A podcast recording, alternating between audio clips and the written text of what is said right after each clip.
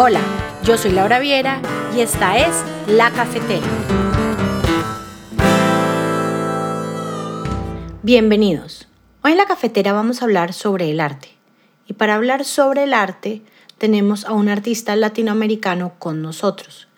Y pues vamos a hablar con Sebastián Hermida. Entonces, sírvanse un café, tomen asiento y disfruten. Bueno, Arandi, em, cuando hablamos de realidad no podemos pensar que las situaciones son eh, blanco y negro, o sea, nunca lo son en realidad. Entonces, las situaciones tienen algo así como matices. Sí, mira, no podemos olvidar de que existen varios planos en este universo, el físico, el energético, el onírico. Entonces, cuéntame un poco cuál es la diferencia entre el espacio físico y el espacio onírico, porque yo no tengo ni idea. Sí, bueno, el espacio físico es este donde estamos, donde habitamos, donde vivimos nuestra realidad. Y el onírico, bueno, es algo que también vivimos, pero bueno, es un momento que ocurre cuando estamos dormidos. Nuestro subconsciente trabaja, ¿no? Y es difícil de describir. Entonces es básicamente todo lo que tiene que ver con los sueños. Esto es un tema que siempre es de mucho interés para las personas porque pues uno siempre quiere saber lo que significan los sueños. Forma parte de una cotidianidad. Se dice que todos los días soñamos, pero no todos los días recordamos y aparte no se puede descifrar al 100%. Obvio, y todo esto hace que las personas quieran mostrar lo que ven en sus sueños, que es algo que lo ven por algunos minutos y hay veces genera un impacto muy grande y asimismo que quieran compartirlo de alguna forma con las personas que lo rodean. Y claro, se hace cuando intentamos relatar lo que son, hemos soñado o investigando sus significados. Incluso hay especialistas para esto. Pero lo más maravilloso es que esta necesidad de expresar lo ocurrido en los sueños se transformen en arte, en pinturas comúnmente.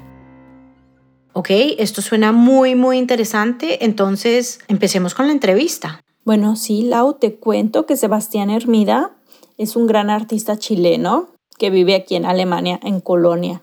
Hola, Sebastián. Cuéntanos cómo te convertiste en pintor. Hola, ¿qué tal? Bueno, pinto la verdad desde toda la vida. Desde el colegio mm, estaba en... Partí con clases particulares de pintura yo vengo de Chile. Y en el colegio yo vivía con mi familia a una hora y media al sur de Santiago, San Fernando, ahí como la parte del vino. Y en el colegio siempre fui como súper como artista. Dime, ¿y tú eres el único artista en tu familia? Por ambos lados de mi familia son todos bien también artistas. Y mi, mi, mamá me metió desde chico en clases particulares de pintura. Entonces aprendí a pintar en óleo con, no sé, 11 años, 12 años. Wow, comenzaste muy joven. Y pintaba con señoras de 40 años, señoras de 30. Sí, claro, porque no muchos niños tienen interés o no se les fomenta tanto. No, pero yo creo que fue porque lo vi en mi casa, porque mi mamá también pintaba, mi abuela era profesora, tengo un tío que es pintor también, pero vive en Bélgica, entonces, entonces como que dije, ah, me gusta esto. Bueno, Santiago, ¿y después cómo se desarrollaron las cosas en este escenario?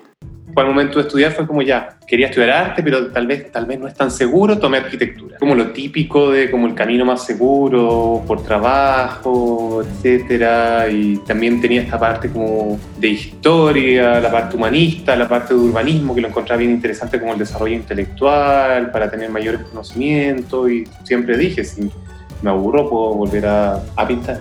Así que eres pintor, arquitecto, vaya, pero hay bastantes de eso, ¿eh? En Chile pasa mucho. De hecho, yo diría que los dos artistas plásticos o visuales más como importantes o grandes que ha tenido Chile, como artista o como pintor, los dos son de profesión arquitecto.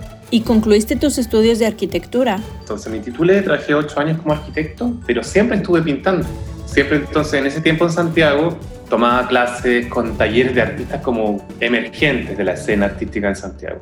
Y acá queremos hacer un paréntesis porque nos hemos dado cuenta a través de muchas entrevistas de tener la oportunidad de hablar con varios artistas que mm, en el momento en que se quieren dedicar al arte es un tema que les genera un poco de angustia porque pues no saben si van a poder sobrevivir, no saben muy bien si van a poder pagar sus casas, sus cuentas, sus deudas, todo en general. Entonces hay veces esto es un factor muy determinante en su vida. Háblame un poco más sobre Alemania. Y me vine a Colonia hace tres años y medio. Se dio que, claro, debería empezar a trabajar como arquitecto para genial. Siempre dije, no, que ganas, tengo ganas de hacer algo, pintar o hacer algo más artístico. Y fue como, ya, pero mi alemán para trabajar como arquitecto no es tan bueno. no se pueden hacer planos con inglés, tienen que ser en alemán nomás. Bueno, y ahí se dio que, bueno, mi pareja, yo me vine por mi pareja, que él es escenógrafo, trabaja en el área de producción eh, en el eh, departamento de arte que acá tú sabes que hay mucha producción de cine y televisión en Colonia también. Bueno, y ahí se dio de que había un nicho que no estaba tan explotado de gente que supiera pintar o hacer dibujos para escenografía. Empecé de a poco como abrirme campo laboral y ha funcionado perfecto. Es realmente importante que tengamos en cuenta que existen muchas diferencias entre Latinoamérica y Europa y obviamente de manera concreta entre Chile y Alemania en cuestión del desarrollo de los artistas.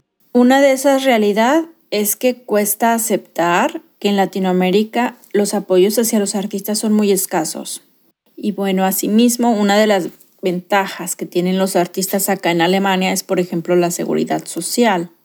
Exacto. Otra ventaja que hay es que existe una descentralización de las artes, lo que quiere decir que es posible que un artista en cualquier parte del país pueda trabajar y no necesita trasladarse a una ciudad grande para ser exitoso.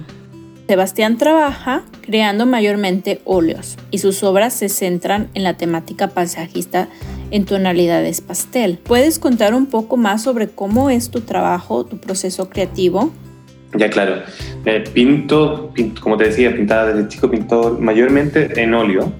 trabajo también con acuarela y dibujo, con grafito y pastel, pero mi trabajo, que es como el que más característico, es con óleo, donde ocupo una paleta bastante reducida, tal como tú me decías, como colores pastel. Porque mi tema en el espacio en el que me ubico es el paisaje.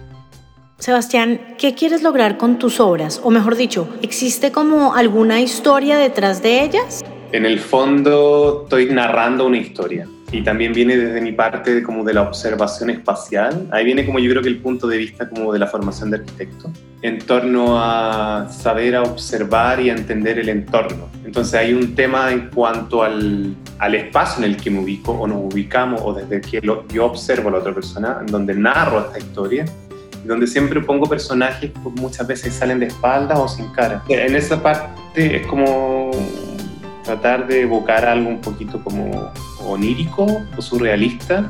Sus cuadros nos trasladan a un espacio maravilloso, en tonos rosados y azules, que nos permiten soñar en espectaculares visiones, con una clara neblina o bruma, que nos permiten saber que no es tan real, nos permiten tener un gozo puro e inocente. Arandi, ¿y estos cuadros tienen una influencia tanto de paisajes chilenos como alemanes? Sin duda es que los artistas reflejan su apreciación del mundo con una belleza peculiar y esperando transmitir todas las emociones que recrean estas historias que nos cuentan. Sebastián, muchas gracias por concedernos este tiempo para hablar con nosotros. No, gracias a ti. Arandi Kir, muchísimas gracias por estar con nosotros en la cafetera el día de hoy y presentarnos a Sebastián Hermida, este artista chileno que nos deja muy, muy orgullosas. Muchas gracias, Lau, de nuevo por esta oportunidad de estar aquí en la cafetera. Me despido. Te deja Arandi Kir. Bueno, los invitamos a apreciar la obra de Sebastián Hermida. Por el momento no tiene exposiciones en galerías, pero eh, pueden visitarlo virtualmente tanto en su página web como en su cuenta de Instagram. Así nos despedimos el día de hoy con una conversación entre amantes del arte y del potencial latino alrededor del mundo. Esperamos que después de ser introducidos a Sebastián Hermida se sientan positivos y con ganas de apreciar cada color, cada oportunidad en cualquier rincón del mundo en el que estén. A ustedes, muchas gracias por acompañarnos el día de hoy y saben que si les gustó este podcast, pueden compartirlo con sus amigos o familiares y en las redes sociales. Además, pueden escribirnos un correo electrónico con sus preguntas o temas que les gustaría proponer a la cafetera.solques.com. Nos escuchamos en una próxima oportunidad. La cafetera hoy se hizo posible gracias a la investigación periodística de Arandikir y Laura Viera, al guion de Laura Viera Badía y a la musicalización original y producción de Enrique Chamas Turk. Gracias por escucharnos.